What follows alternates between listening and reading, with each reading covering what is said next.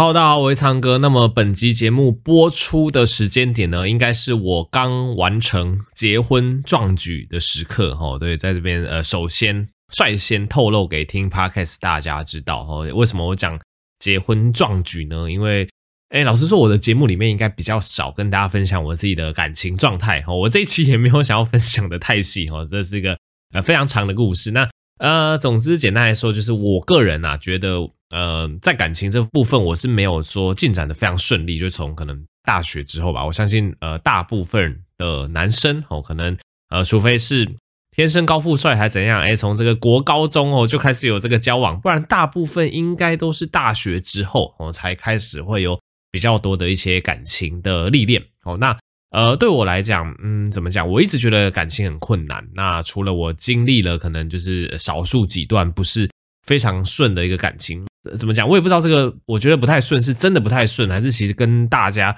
平均起来其实差不多？嗯，或许是后者吧。因为我觉得，呃，以我的经验来讲，在至少在大学时期啊，很多段感情的最后都是无疾而终哦，都是碰壁结束哦。那当然，现在的我回想起来，会觉得当时的呃自己当然是非常的不成熟啦，然后不知道怎么样去。经营男女的关系，哈，那也是因为每一段感情的碰壁跟挫折，哈，之后才让自己越来越好，哈，然后才呃碰到现在的妻子，哦，应该是呃，应该是这么讲啦。所以呃，虽然说我自认为，哎，好像以前的感情都不是到非常的顺，哦，但是或许放在这个全台湾的平均值里面，或许也没有特别的差，哦，这个我没有做过相关的调查，真的是不太知道啦。哈，那。呃，至少我是呃，怎么讲，就是提醒或者建议，但我可能也没有什么好的立场可以提醒建议。毕竟我的这一段新的结婚旅程才刚开始，但是我自己还是会建议说，吼，大家如果说真的有另外一半，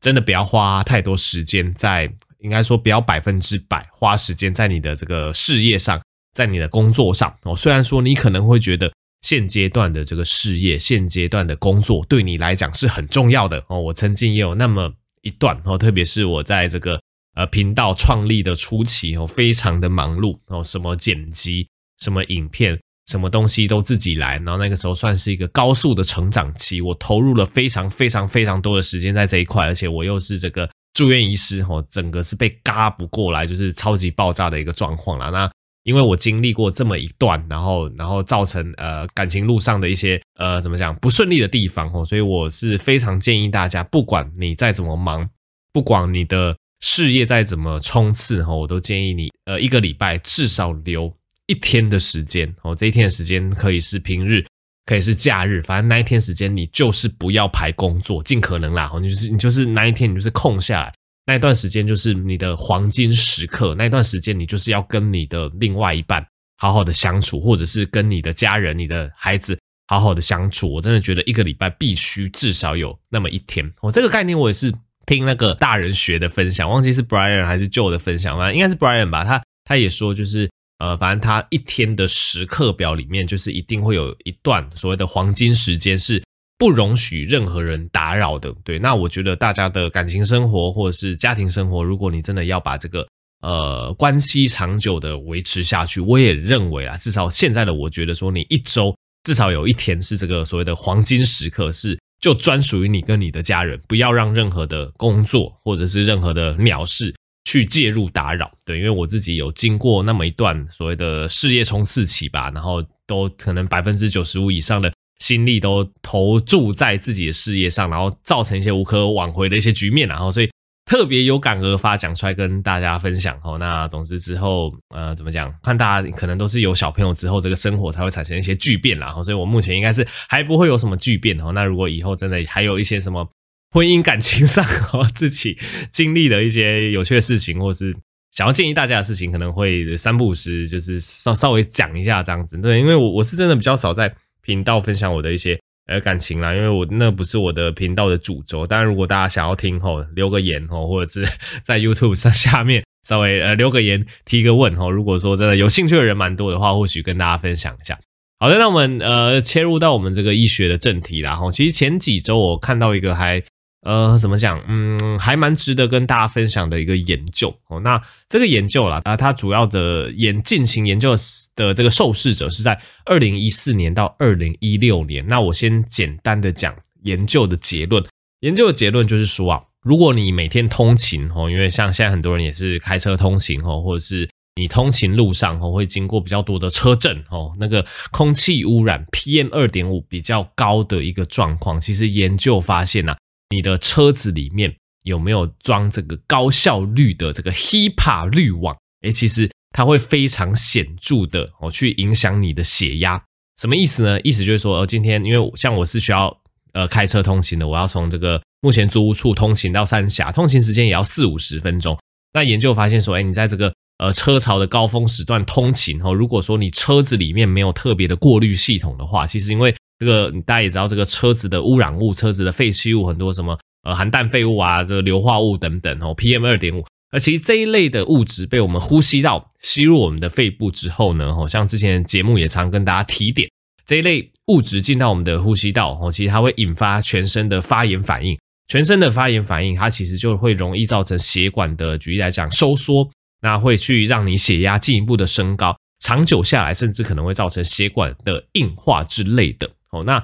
这个研究它其实就去发现说，你如果车子里面哦有装这一类高效能空气滤网，就 HEPA H E P A 哦，这相信大家看很多空气清净机都会看到这个名词哦。你有装这一类 HEPA 滤网的这个对照组，哎，发现他们的血压就是这一类的通勤人士，哎，他们在通勤的过程中以及通勤之后，他们的血压是会比较平稳的，不会因为这些就是可能这些污染粒子而产生这个血压升高的状况。那反过来讲，诶，如果你的汽车比较一般，其实有时候也不一定是在汽车啦，有时候衍生在吼，可能我们在这空气污染比较呃多的地方，你又没有佩戴合适的一些口罩之类的，那研究就会发现说，诶，行驶这一类没有 HEPA 滤网的车子哦，这一类驾驶啊，它在吸入这些车阵里面的一些 PM 二点五啊，和一些氮氧化物硫呃那个这个硫化物等等，诶，发现。他们在通勤的时间点以及通勤之后的这个数小时内，血压都会有这个上升的趋势，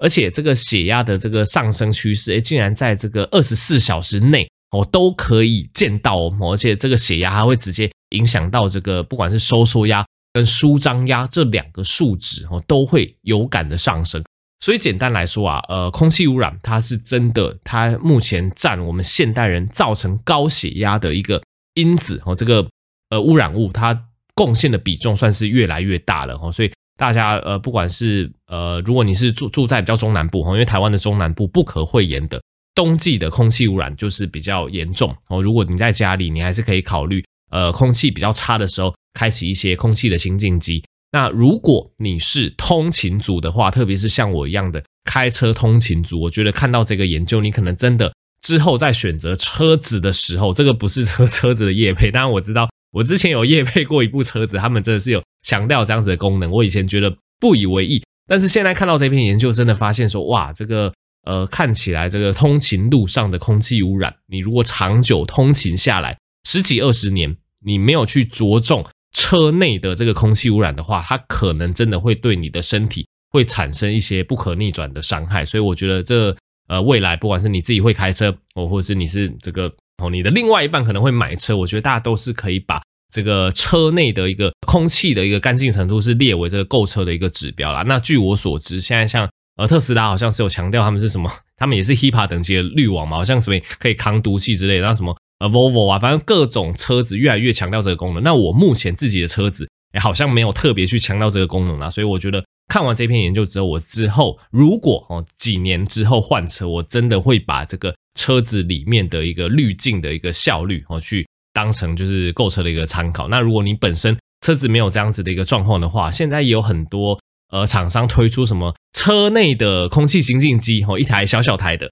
那放在车内，它会自动帮你循环去把车内的一些废气去滤掉了。我觉得这个也是考虑啦。那我觉得提出这篇研究也不是鼓励大家要换车，还是要换哪个品牌的车子，是要跟大家讲说，空气污染哦，现在真的开始越来越影响我们，不管是肺癌、肺部的健康程度哦，甚至高血压、慢性病这一类都会越来越影响。那大家不管是在家里、在外，或者是通勤哦，都要注意你周遭呃这个呼吸的空气品质哦，这是这一篇研究我看到之后想要跟大家分享的。好，那既然讲到高血压，我们刚刚讲到的这个空气污染，我们吸入的废气，这个比较像是外在吼，我们比较不能呃亲自去掌控的一个污染源。那至于另外一个影响高血压因素的大宗哦，就是我们平日摄取的钠含量哦。这个呃，应该之前的我某一部影片讲这个魔芋爽 哦，跟大家分享魔芋爽这个食物的时候，有特别把这个重点呢强调给观众知道。呃，基本上钠离子，我们日常生活的饮食中都会有钠离子，基本上就是盐巴啦。你你任何东西有加盐、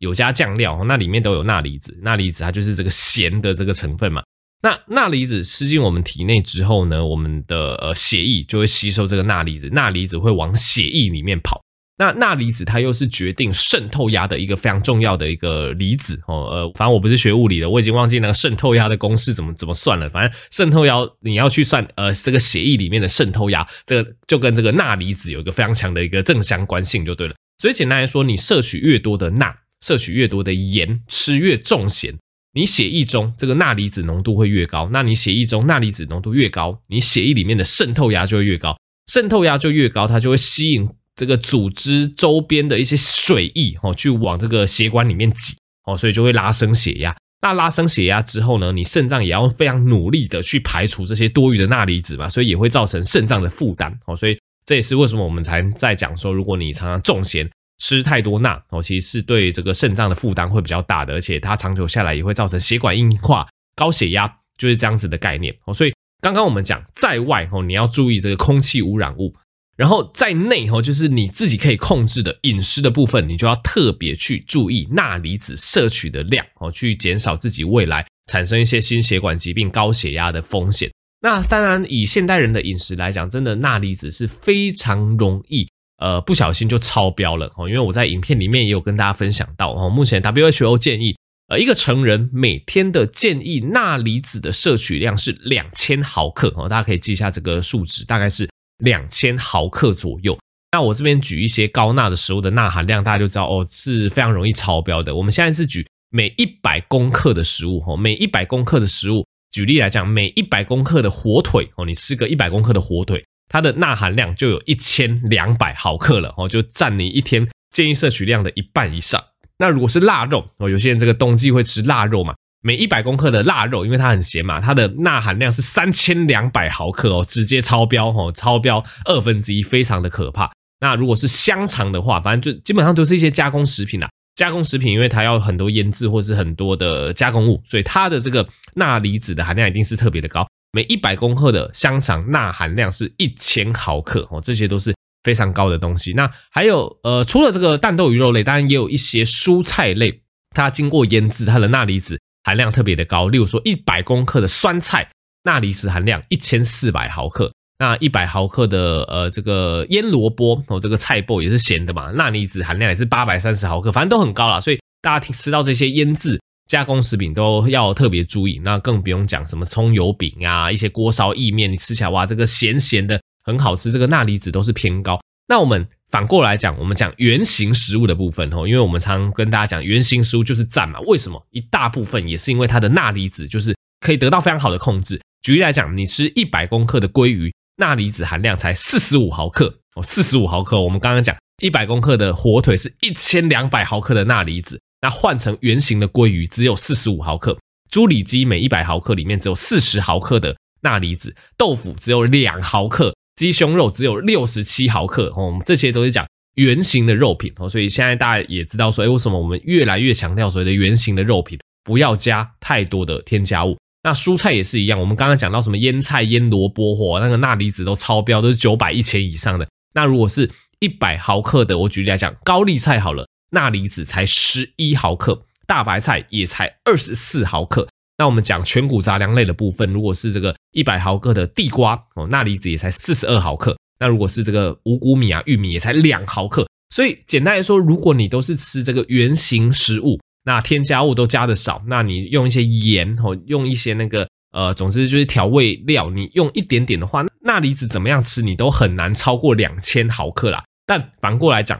如果你日常生活中你会吃到加工食品，我们刚才讲了，你随便吃个。一百毫克的火腿哦，钠离子就一千二。那你吃一份泡面哦，可能那个钠离子也是破一千五百以上。你只要吃到只要一小份，真的不用很多，一两百公克比较重咸的食品，钠离子一天就非常容易超过两千毫克。那长久钠离子超过两千毫克，它就是会造成血压上升、心血管的危害等等。所以研究也发现啊，对于这个高血压病患，第一线的处理方式，我们并不是说呃马上吃药哦，我们都会先请他把日常生活中的钠离子给降下来哦，尽量以原型食物为主，不要碰加工食品。其实这样子做，诶，大部分的人的血压就可以降到五到十了哦，五到十哦是非常这个大的一个血压的下降。例如说，你原本血压可能一百四十，你就可以降到可能一百三十二、一百三十哦，就不一定要吃药了吼。所以其实饮食它就是控制高血压最有效、最根本，而且是你可以掌控的一个方式吼。所以我会建议说，诶，大家如果说真的哦，因为怎么讲？现在人越活越长久了，现在都随随便便那个平均寿命哦，八十岁起跳啊，很多人都活到这个九十岁、一百岁。所以你会活那么长，你就要知道说，你身上的器官、你身上的血管，你要好好的去保养它哈。因为以前的人这个器官、血管，哎，用到四五十岁他们就死掉了。我们目前这个器官跟血管，我们是要用到九十岁、一百岁，所以你更要去保养它。那保养血管最重要的方式就是控制好。你的血压，控制好你的血糖，控制好你的血脂哦，所以我们常常会一直跟大家讲这个运动跟原型饮食的重要性啦，哦所以这是饮食我们可以控制这个血压的部分哦，只要把钠离子含量哦，这个摄取含量降下来，血压就可以得到非常好的控制。那在外哦，就是要注意空气污染哦，因为越来越多研究发现，空气污染哦，我们刚刚讲的那些车内的废气，长久下来都会影响你的血压，会让你血压越来越高哦，所以在外哦，你就要注意一些。周遭空气品质的一些过滤，或者我觉得这是非常重要的。所以以上饮食跟空气污染都对我们血压有非常大的影响，给大家参考。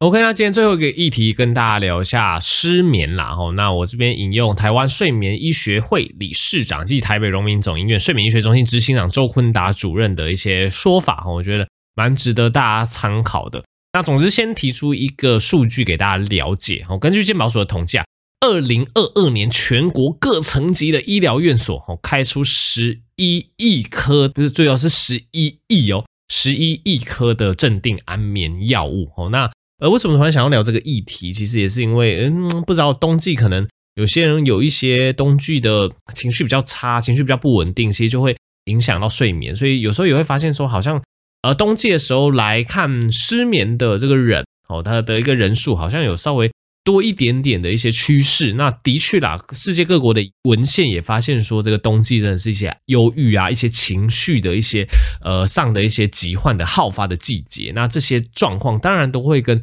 失眠有关系啦。哦，那当然失眠的原因很多，呃，主要失眠患者通常呢，他可能会有一些造成失眠的一些前置的因子哦，例如说他可能比较容易紧张、焦虑哦，或者是呃，在这个。呃，在生活的压力比较大的状况下，就比较容易会造成失眠的一个产生。而且，呃，这个怎么讲？就是大家有时候失眠发生了之后呢，你反而会因为你担心会失眠而造成真正的失眠。哈，大家应该大概了解这个意思。因为有时候你失眠久了，你反而你一躺上床上，你开始想说完蛋了，是不是今天又要失眠了？你反而因为你担心失眠而又加剧了失眠的一个状况啦。哈，所以。有时候大家就是哇，躺下床就开始担心，然后就会开始担心啊，隔天会不会发生什么事情？哦，有一些画面开始在脑中播放啊，脑中播放的时候很担心，又拿起手机看，哇，就会变成一个恶性循环啊。那如此就会变成一个慢性失眠的问题。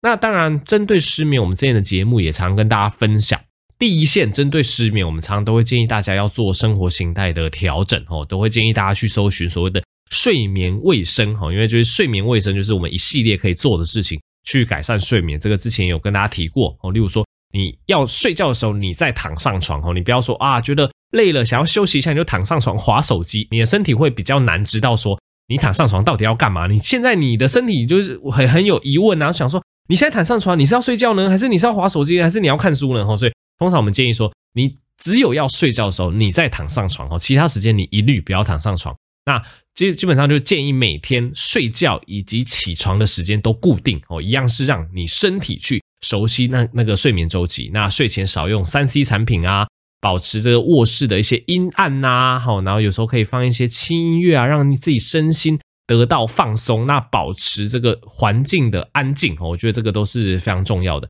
那当然也有一些认知的行为疗法可以帮助，就是学习要放松哦，学习放松，去做一些瑜伽。我们常常讲这个瑜伽，对于一些焦虑、对于一些失眠的患者，真的会有帮助哦。这个白天可以做一些简易的运动哦，做一些瑜伽，学习放松跟放下，不要给自己太大的压力。那当然，假设你这些东西你真的很难执行哦，或者是你执行完之后，这个失眠的状况还是很严重，医生可能就会呃开给你所谓的药物治疗啦。那药物治疗就是所谓的安眠药。那安眠药的分类也有很多啊，包括呃很常用的像是苯二氮平类的药物。那苯二氮平类的药物就有分成这个短效跟长效的哦，比较短效的可能它副作用就比较少，但是如果说比较长效、半衰期比较长的，有时候这个隔天吼比较容易会有一些呃头晕的状况。那另外有一些呼吸中止症的患者吃苯二氮平类的安眠药，也有可能会加重这个打呼跟呼吸中止的一些风险哦。所以对于一些可能有呼吸中止症或是